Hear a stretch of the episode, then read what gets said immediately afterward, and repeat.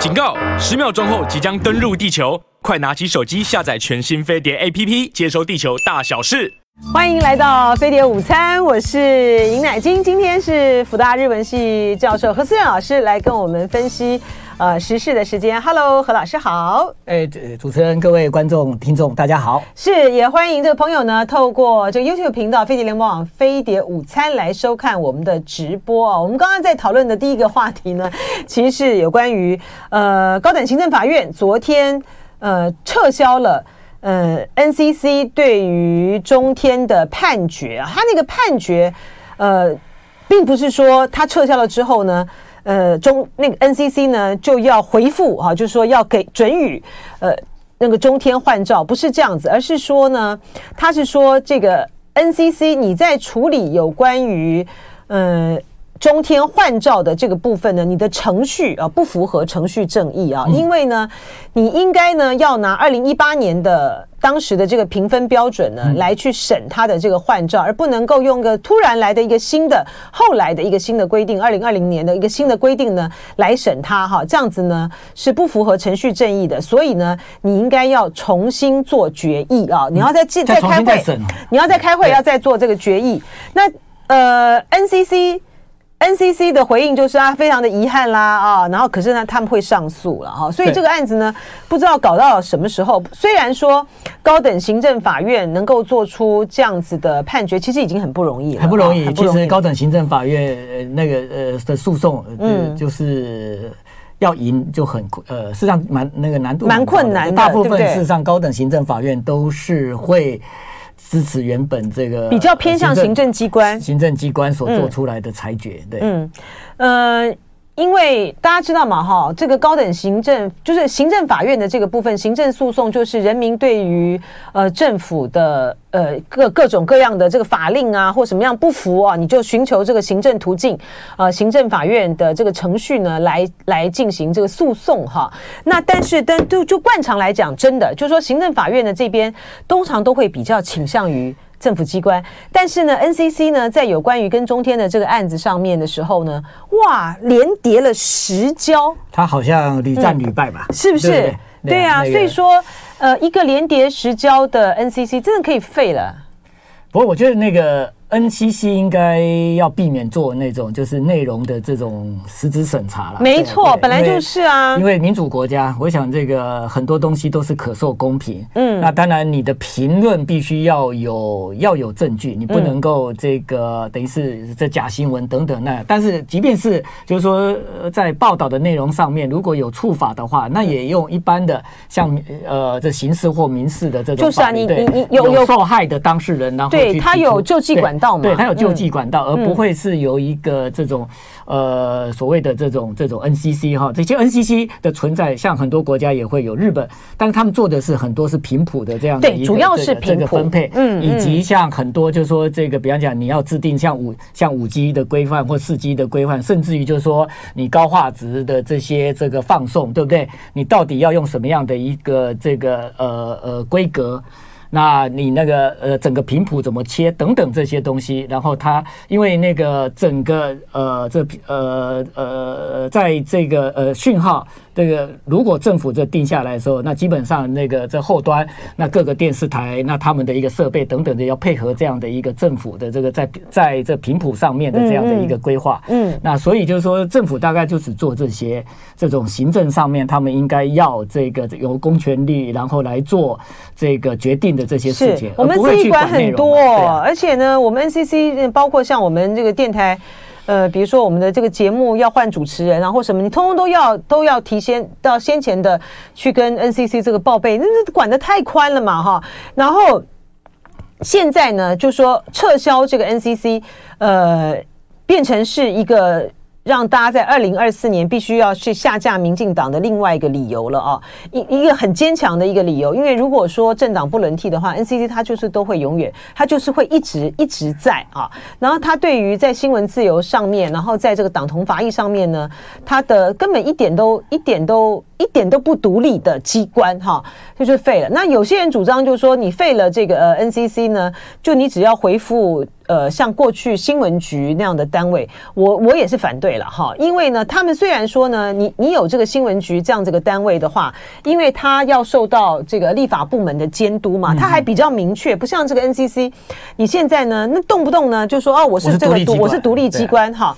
呃，没有任没有没有可以管得动他的力量，但是我觉得也不必，就是像刚才这个何思正教授说的啊，就是我们把它归归到这个交通交通部嘛，交通部有这种委员会，你就审查这个频谱的这个分配，对对对，因为那是资源，而且它很有限，对，对。然后呃，然后你如果说你有涉及到你像比如说呃诽谤啦各种各样的话，你就寻求司法途径来救济就好啦。对啊，然后节目做得烂，自然没有广告，没有广告，像日本全部都商业电台嘛，嗯、对不对？那你没有广告，那你的节目就准备关吧。对啊，你说不下去。你说你说呃，如果说违反，像比如说呃，有些广告什么违反医事法，他我们现在我们的法非常的多，都可以来处理这些问题的。NC 现在管的这么宽，连你去上架有线电视频道，他都在管。你这个商业机制应该要透过商业机制去解决，对啊。其实那应该呃，如果如果那个呃，在有线台上面的这些几号几号频道是很有限，而且在热门的这个嗯这个呃地。呃的一个这个区带里面哈，那应该是要用公开征去公开征求，那甚至于在资本主义社会，那非常容易这个解决这个问题嘛？谁能够出高价，那谁就把这样的一个这个这个呃呃频道，对不对？那给占了，那而不是用政府的一个力量，然后。好像这个去看看，就是说这个呃，你要设立的这个电台跟我之间的关系，或者是说你的言论，对不对？嗯嗯。这到底这个是倾向于哪一种的一个言论？用这样的一个标准的话，那自然而然的会会让人家去质疑你 NCC 的一个公信力。是像现像这个中天被呃撤照之后呢，就是。呃，现在五十二台就换成是华视嘛，哈，然后这些的这都摆在这个大家面前的这个事情呢，你就可以看到说，我们国家了有有了这个 NCC，在民进党的权力的这个运用上面，那如虎添翼啊。这个蔡英文呢，呃，非常的非常的贪心哈，就是现在呢，他的那种掌控媒体舆论的那种欲望实在是太大了哈。你说现在呃电视台从这个四十八台。从四十八到五十八，四十八还是购物台？四十八不是有些是财经吗？它现在四十八大部分还是归购物台，对哦。然后一般都是从四十九吧到五十八，对，嗯，哎，四十八台有些是财经，有些是那个比较青绿的一个财经频道，哎。像我们可能可能他没有铺，可能他没有铺全台，对不对？他并没有被被这个定义在所谓的新闻新闻台的频道区块的区块里面。对对对，嗯嗯。那那新闻台的频的频道区块大概就是在呃，我刚刚讲的四十九到五十八，但是它前后都是购物台。那换言之，事实上那个是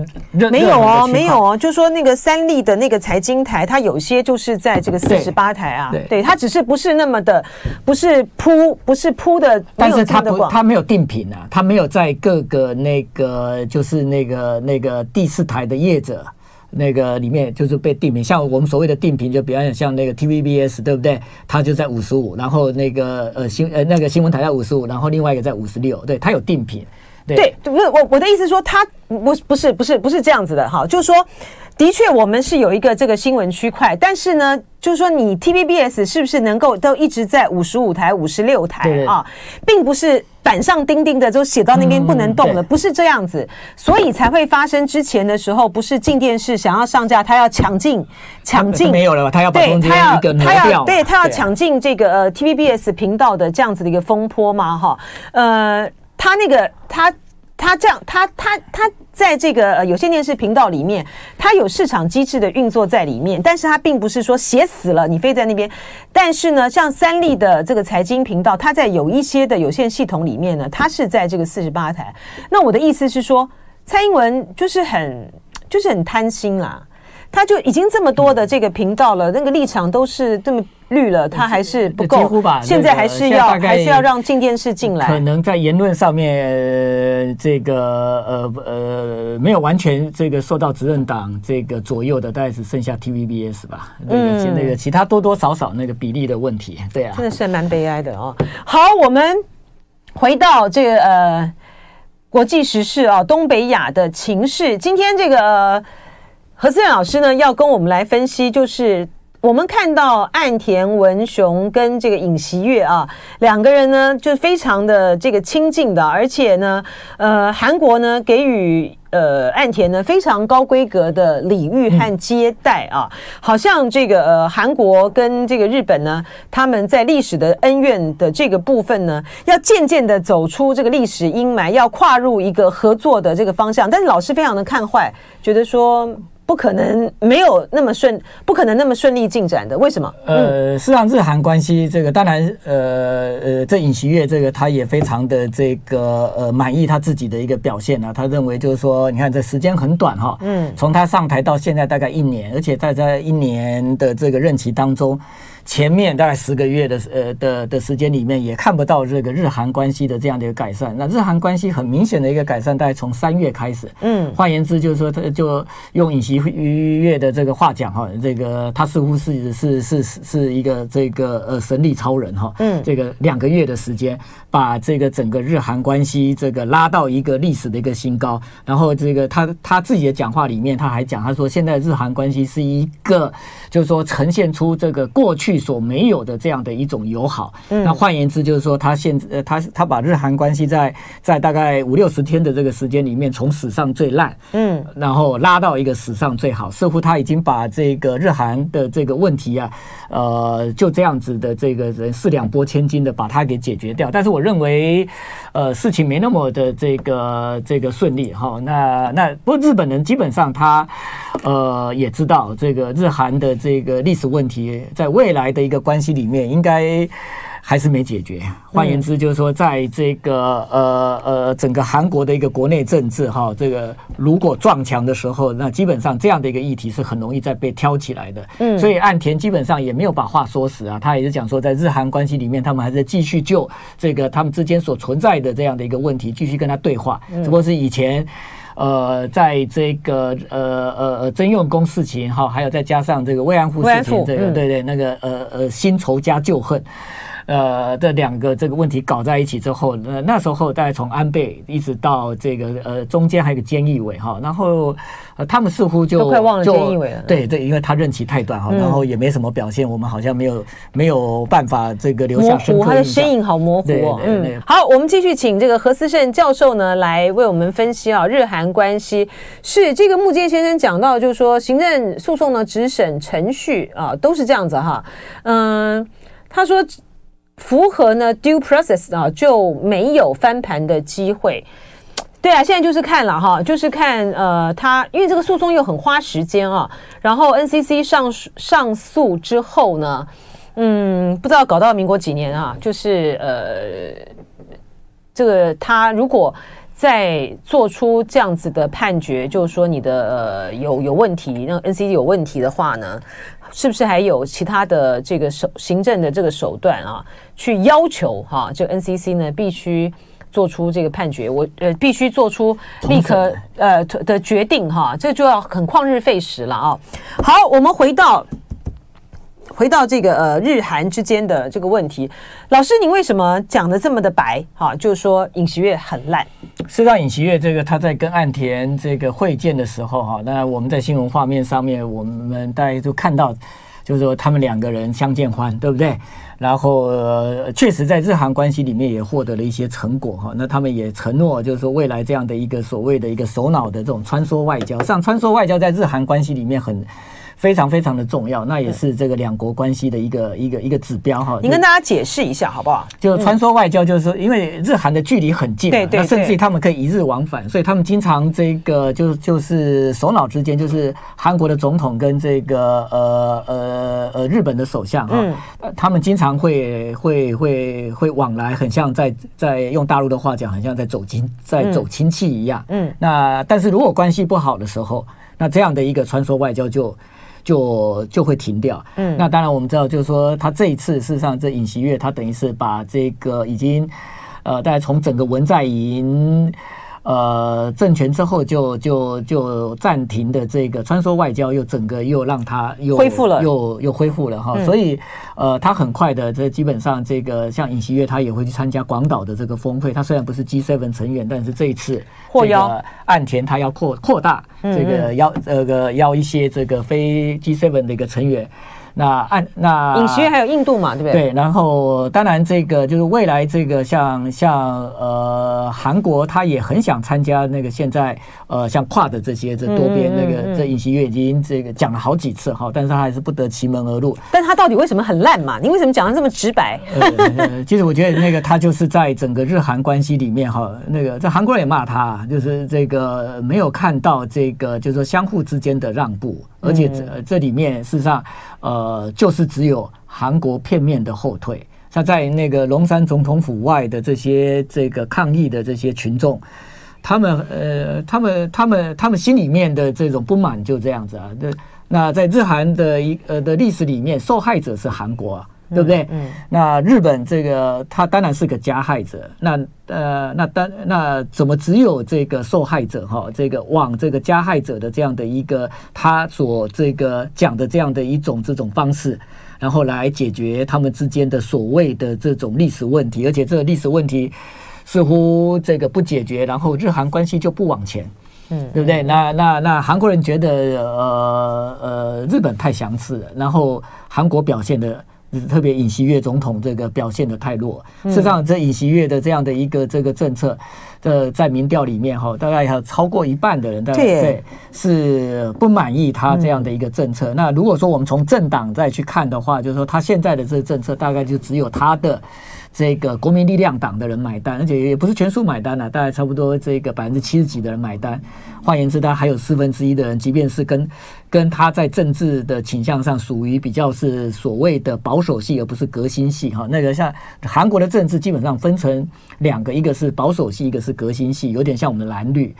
那现在的总统基本上他是保守系，就跟这个呃朴槿惠就朴槿惠是一样的。那他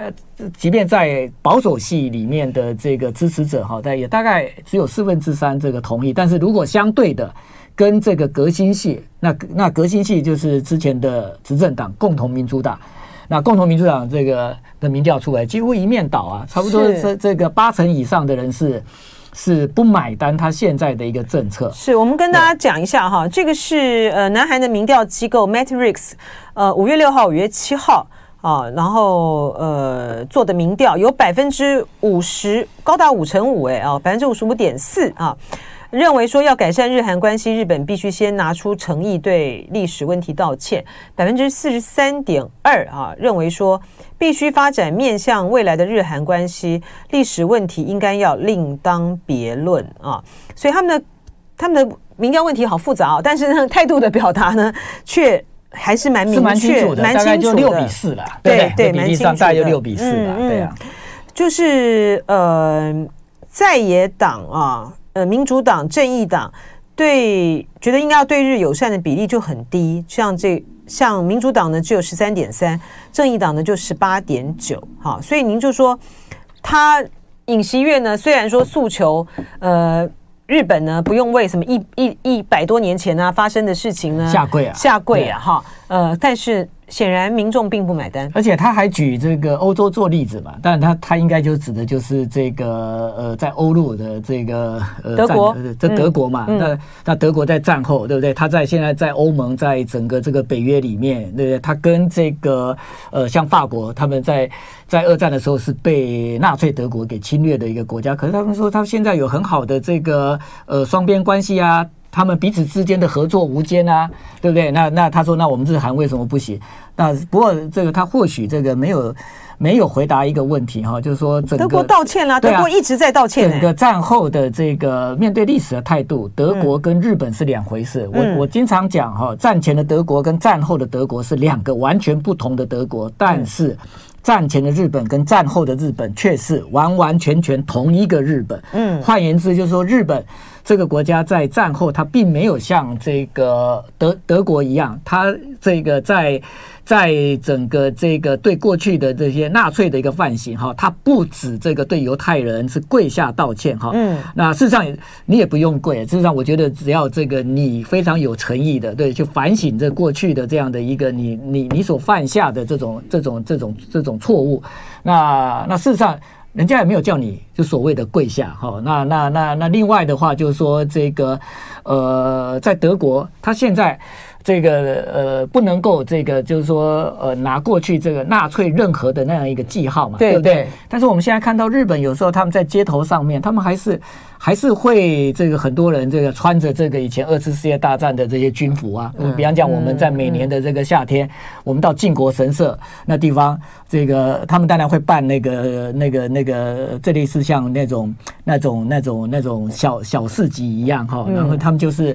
呃，像有一些比较偏右翼的这些老人家都上了年纪。现在我有时候到日本，我也去那边看一看，因为没有调查就没有发言权嘛。嗯，我就经常可以看到有人就穿着那那那呃二次世界大战那个军服，然后这拿着这个他们以前的那个军旗，嗯，对不对？然后就在那个靖国神社旁边这样子这个绕啊绕。这在德国。谁敢拿个这个纳粹的旗帜，对，对不对？然后穿纳粹的军服，嗯嗯，你想都别想，而且你可能会犯下司法上的问题，嗯，嗯，那甚至于到现在，整个这个欧洲还是对当时跟纳粹有关系的这些，而且是没有法律追溯期的。你被发现，哪怕你九十几岁，你都要为你过去的错误付出付出你应该付出的法律的代价。嗯，日本没有，日本完全没有，对不对？像现在完全没有，像现在这个日本。他们的这个战后没有军队，他们叫做自卫队嘛，海上自卫队。嗯、但是海上自卫队的军旗基本上跟战前的这个大日本海军的军旗是一样，都是所谓的旭日旗，就是跟太阳旗不一样。哦、它就跟这个，它就是一个太阳，然后有光芒，嗯、有没有？那个我们就说自卫队的那个旭日旗是跟战前一样的。对对，自卫队海军的旭日旗是跟战前的这个大日本帝国的海军的军旗是一样的啊。嗯、那我们可以看到。现在的德国的军队有没有在用纳粹的旗帜？嗯，没有啊，对不对？所以老师您的一，所以老师呢，呃，要强调的一点就是说，呃，这一页历史呢，对于韩国人来讲翻不过去，他翻不过去哈。然后呢，老师也举个例子啊，刚才这个提到的这个自卫队的旭日旗。就是在过去的日韩的他们的军演里面，对，那海上阅兵式，那就曾经发生过，就是韩国要求这个日本，你要把这个旭日旗呢降下来，你船才可以进来。然后这个状况，这个那当时的情况是什么？嗯，事实上那个就是韩国举办的那个一个海上阅兵式嘛。那通常海班还是海上阅兵式的话，会邀请。这个友好国家，那但这也是一个，就是说去展现一种这友好，特别也对军事透明度是有所这个注意。那所以这个那时候他们也这个邀了日本这个邻国，那那那日本也答应要参加，但是后来日本没有没有没有这个呃去出席这个海上阅兵式的一个原因就是，呃，韩国要求你的船，你的你的自卫队的这个船要进这个我韩国之前，你必须在外海。把你的这个旭日旗给降下来，嗯、那换言之，他不准带有旭日旗的这个自卫队的军舰，嗯，进入韩国，嗯，那但是对日本来讲的话，那那我这万万做不到，对不对？你叫我这个把我的海军的军旗降下才能进你的港口，嗯、那那日本拒绝，那不过这韩国也很绝，对不对？这韩国脾气很硬，我这个我向来很欣赏这个这个这韩国人的这样的一种这种这种这种硬脾气，就是那那你不降下来。那你就别来，那那所以那个他们在在在这个军事交流里面，对不对？他们都很在意这些，所以我们我们这有时候也也很难想象哈，就是说这个呃，如果真的朝鲜有事哈，嗯，日本自卫队真的能够到朝鲜半岛去吗？嗯，这个他们这个韩国人，不管是北韩或者是大韩民国的这个国民，我想。多数的这个呃韩国人或朝鲜人，他们大概没有办法这个接受这日军在踏上朝鲜半岛。我想整个东亚，特别在日韩的一个关系里面的这样的一种历史的情境，其实它是完完全全的跟这个欧陆的德国跟这个它的周边国家这个呃对历史的这样的一个一个问题的一个解决，这个是绝对是两回事。但我不晓得尹这尹锡悦。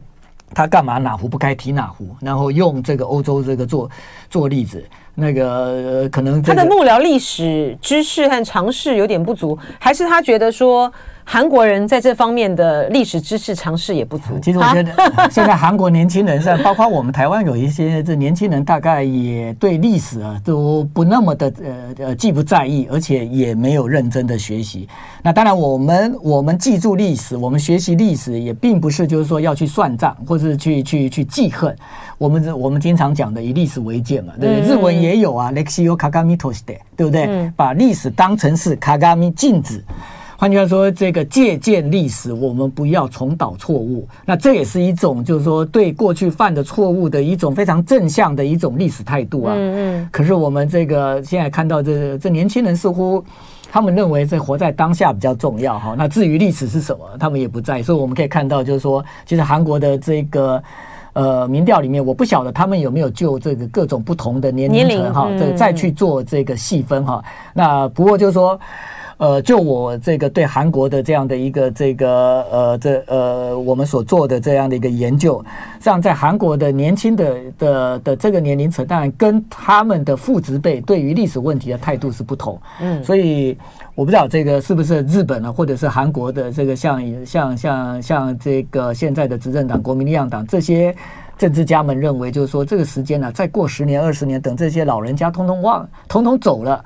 那这些年轻人也都忘了这件事情的时候，是不是问题就解决了？嗯，但是我觉得韩国的历史教科书也跟我们不太一样。虽然这个现在尹锡悦上来之后，他也修正了这个，他也着手要修这个呃历史教科书哈，这个把过去这个在日，在这个呃呃呃日并朝鲜期间的一些这个呃内容做一些这个修做做一些修改，但是我觉得。呃，至少在韩国，他们的教育里面比我们要好的是，他们对于历史的一个一个传承是比我们还要完整的。嗯，呃，老师刚才讲了几个层面的这个问题啊，主要是要呃为我们分析到底这个日韩之间的这个历史恩怨啊，会不会因为呢美国在背后的大力的这个撮合啊，呃，能够化解？看起来困难度很大，但是呢，对于美国来讲。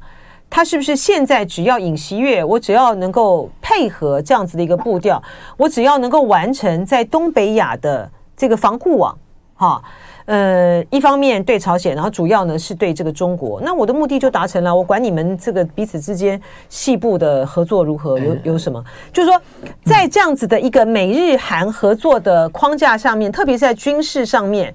嗯，美国还希望日本、韩国。做到什么？特别是在韩国跟日本的合作方面，事实上，呃，美国一直希望在日韩之间去建立他们之间的这种安保的合的合作了。嗯嗯，嗯，我觉得美国它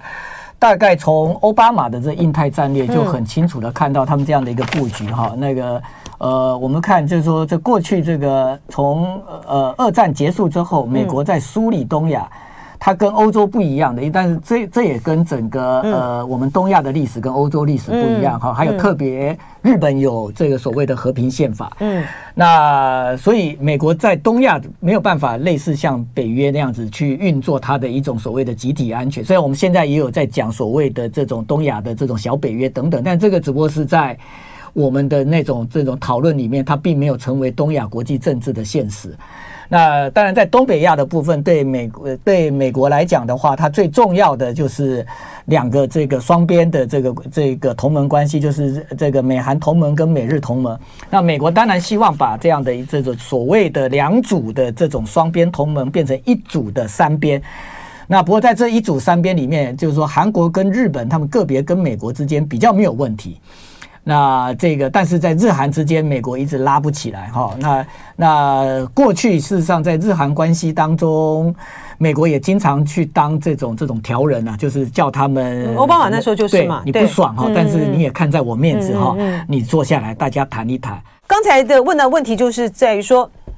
到底韩国有没有可能被？纳入到 QUAD，呃，但韩国当然有意愿，我觉得他百分之百有意愿哈。那个呃，特别在尹锡悦，那事实上在这个之前文在寅的时候，当然他这个呃，对于这个去去去参与 QUAD 哈，他不是说呃，这完全的这个。呃，持否定的一个态度，但他不那么的一个积极哈。那那尹锡悦的话，我他在这个要要，因为很明确，他们两个的亲中亲中跟这个远中的立场就不一样，是比较接近，对对。那而且就是说，呃，整个这呃这韩国，他他也认为说，整个北韩哈，还有特别他旁边的这个特别中国大陆了，我想这这个对韩国的一个安全来讲的话，呃，中国大陆他确实感受到这种实实在在对他的这种安全上面所构成的这种，不管叫做威胁或者叫挑战或者叫压力都可以。这是我觉得最奇怪的地方。中国大陆哪有去威胁韩国啊？中国大陆比较威胁日本啊。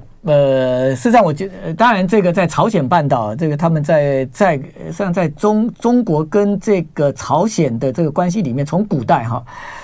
中国跟朝鲜就是呃，这关系错综复杂。这个呃，换言之，就是说，他虽然呃常常是这个呃，在历史里面中国的这种这种一个属国，对，就讲朝贡嘛，他也他也经常成为边患啊，对对对对，对，你看那个从隋朝到唐朝的时候，那个是中国很头疼的一个这个问题。是，但是我们就就现在的这个运作来讲，比如说大陆的海警船啊，什么飞机啊，常常在那个大陆那边，呃，常常在日本那边。跟来跟去呀哈，可是他嗯，他很很少很少对韩国有这些的举动啊。对，那个当然这个，所以为什么韩国会感觉到威胁感这么强呢？呃，事实上，那个可能就是说，它不只是一种这军事上的一个威胁。就是我知道，那个在韩国，他们如果民调的这个看出看也看得出来，实际上跟日本差不多。他们对中国人的好感很差，非常非常的低。当然，这个可能跟过去哈，这个在中韩关系里面哈，那大陆经常用所谓的这种，他们叫做胁迫外交了。换言之，就是在这个整个韩国，特别在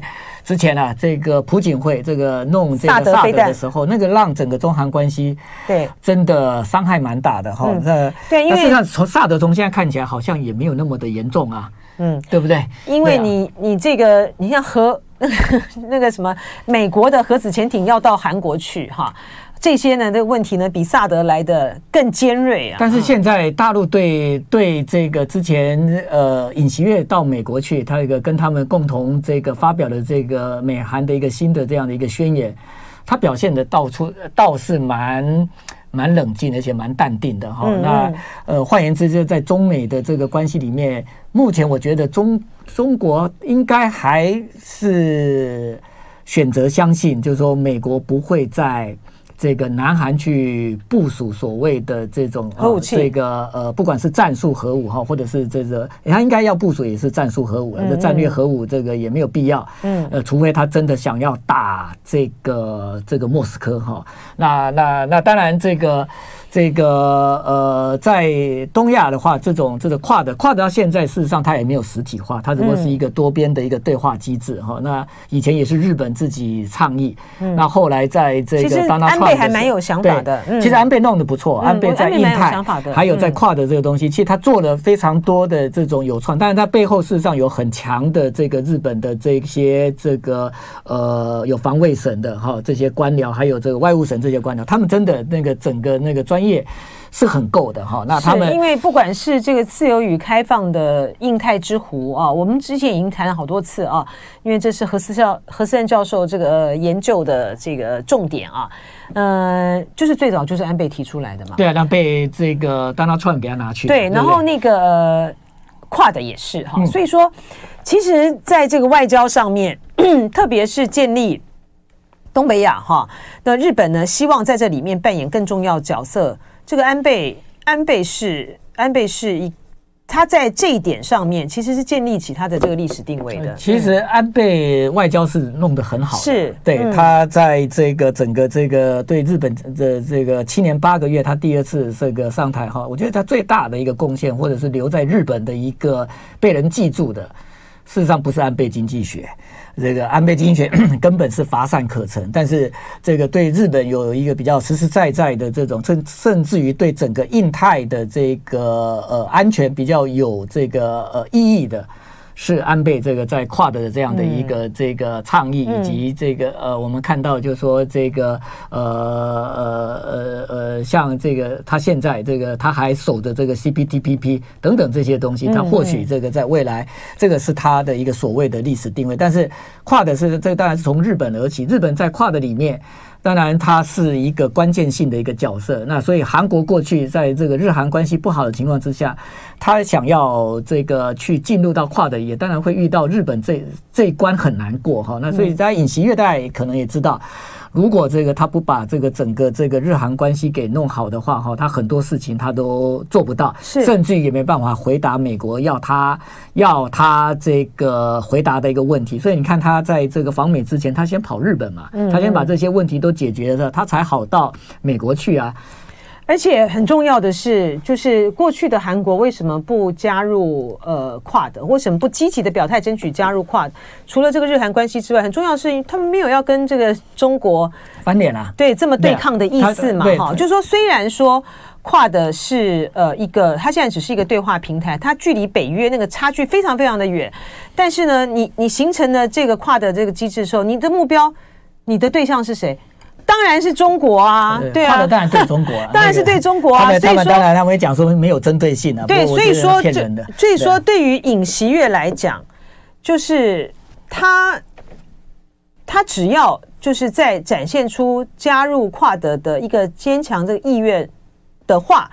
那美国的目的就达到啦。跨德基本上可不可以变成类似像我们经常讲的小北约？我觉得最关键的还是在，因为东亚国家我们不容否认的，对不对？承担整个安全角色，除了美国之外，最重的就是日本。但日本偏偏它又是一个和平宪法的国家。那和平宪法之下，事实上，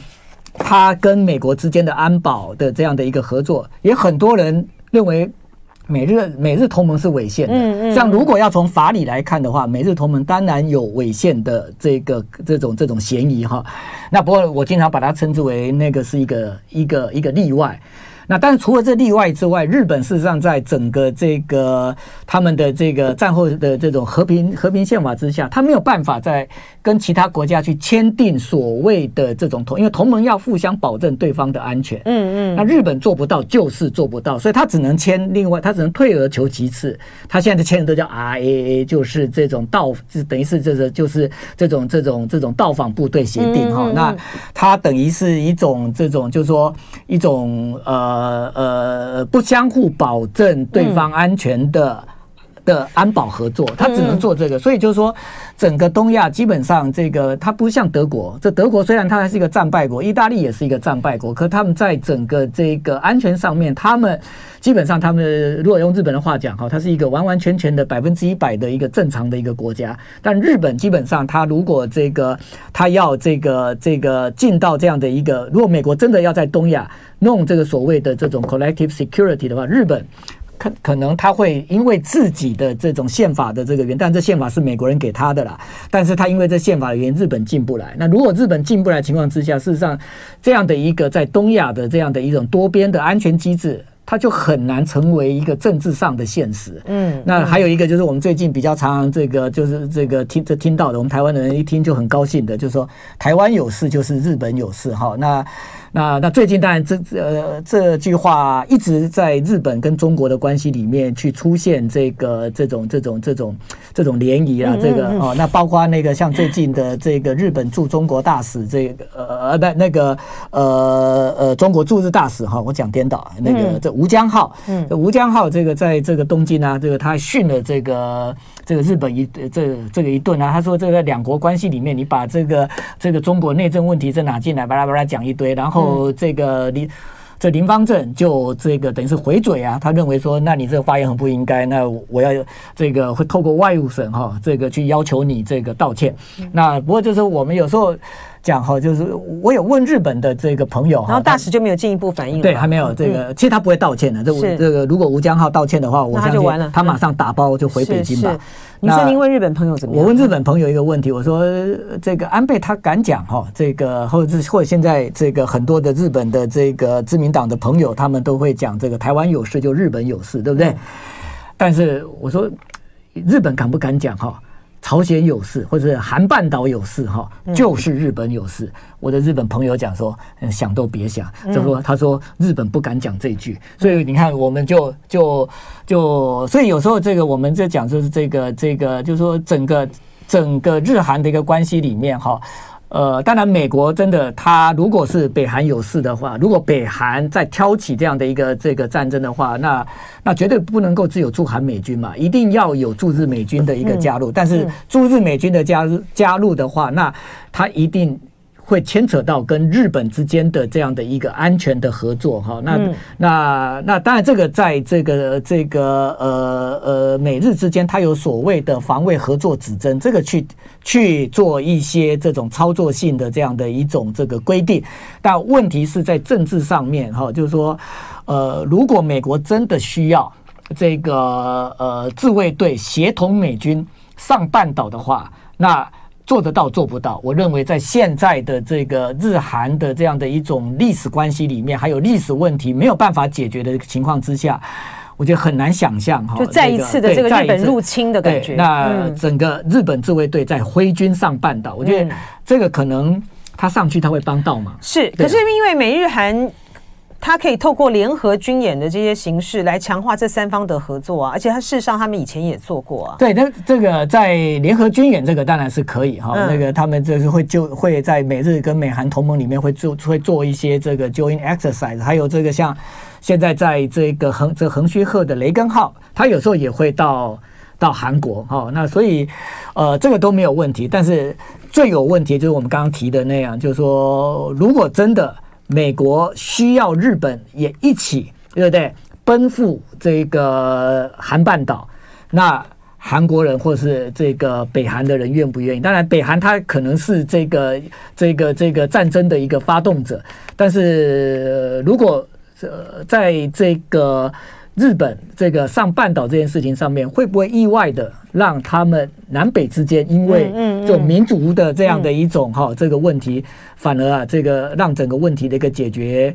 呃，就复杂化了，有这个复杂化的这样的可能。所以说，呃，我们很很清很清楚的可以看到，就是呃，日本有事，韩国未必有事哈。但是呢，只要这个韩半岛有事，台湾就一定有事哈。就是过去的韩战的经验呢，就是如此。而是说，未来如果说韩半岛有任何的这个冲突发生的话，嗯、在台海这边呢，会形成什么样的一个形式啊？嗯，因为过去呢，就是因为本来这个美国都已经要放弃蒋介石了啊，嗯、就是因为韩战的关系呢，所以呢。跟这个台湾之间呢，他后来才有什么中美共同防御条约啦，还有这些东西出来啊。但未来形势怎么变化不知道哈。可是呢，即将要开始的这个 G7 啊，呃，拜登去，然后 G7 会发表什么样的一个共同的决议？然后尹锡悦去啊，对于在形成的一种呃在抗中的这个联盟上面，又会有些什么样的新的表态，是非常非常值得注意的啊。